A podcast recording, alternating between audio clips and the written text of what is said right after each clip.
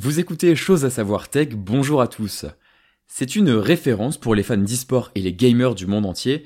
Twitch est devenu en l'espace de quelques années une référence dans la diffusion de jeux vidéo en direct.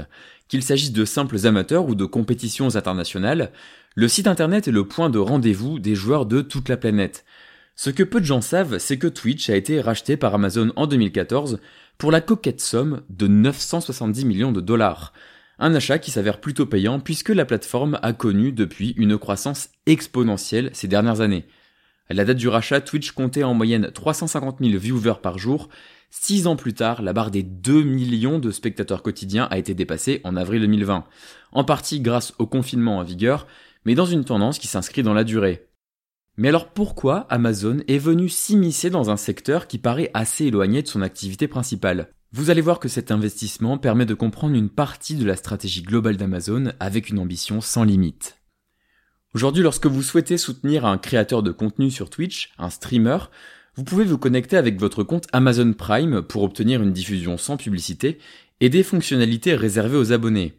Voilà ce qui constitue la plus grosse empreinte de l'entreprise de Jeff Bezos sur le site. On trouve très peu d'autres références à Amazon. La grosse différence, elle, se passe derrière le rideau, Amazon a une filiale du nom d'Amazon Web Services ou AWS.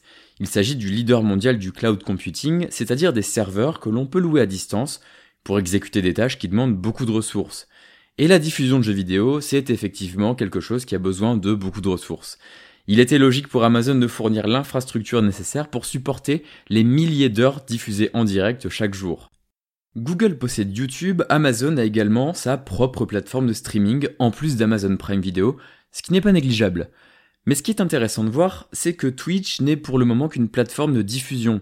Ce que l'on trouve dans les cartons d'Amazon, c'est un projet encore plus vaste pour les jeux vidéo, avec un nom de code, Project Tempo. Project Tempo, c'est une plateforme de cloud gaming qui pourrait être lancée dans le courant de l'année 2020, pour concurrencer Google Stadia par exemple. L'objectif, c'est d'offrir, pour un abonnement mensuel d'une dizaine de dollars, une bibliothèque de jeux auxquels vous pourrez jouer sans avoir besoin d'une console ou d'un ordinateur surpuissant, directement depuis le site internet de Twitch. On en reparlera à l'occasion dans un épisode spécial, mais le cloud gaming, c'est quelque chose de potentiellement énorme qui se développe au même titre que Netflix il y a quelques années. Vous comprenez maintenant un peu mieux la raison du rachat de ce mastodonte par un autre mastodonte. Sachez qu'en plus, qu'à la fin du mois de mai 2020, Amazon a sorti son tout premier jeu vidéo. Une offensive qu'on continuera d'observer ces prochains mois et qui sera, j'en suis sûr, très certainement riche en rebondissements.